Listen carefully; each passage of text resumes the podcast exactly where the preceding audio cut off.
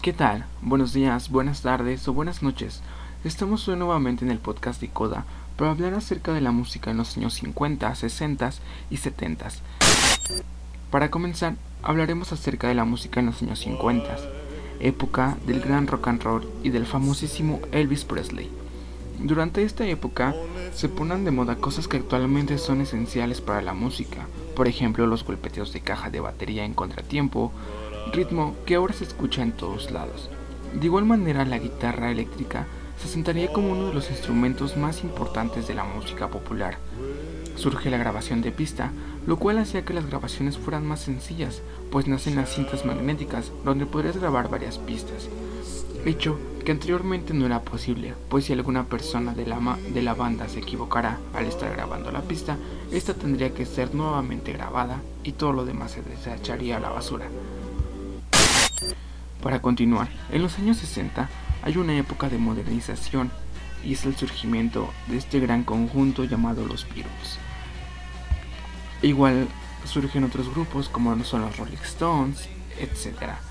Sin embargo, durante esta época todo mundo quería sonar como los Beatles.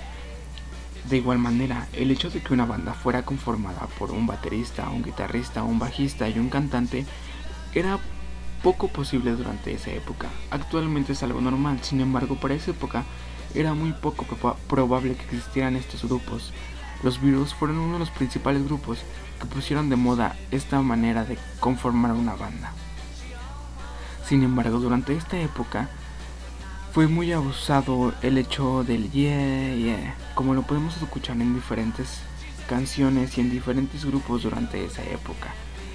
En esta época de los 60 el bajo fue, de gran importancia para la música. Para terminar, durante los años 70 surge la música disco. El uso del bombo fue muy abusado durante esta época para la sonorización de la música, al igual que de la guitarra rítmica.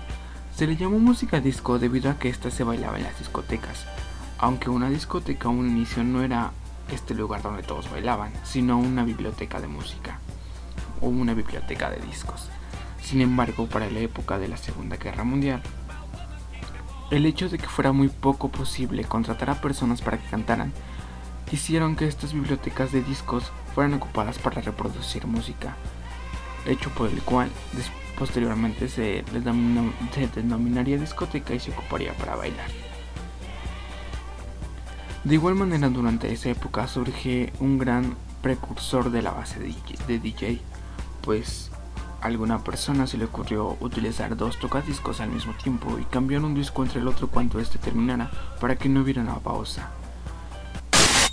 Y bueno, eso sería todo por el capítulo de hoy. Nos vemos en el siguiente capítulo. Gracias.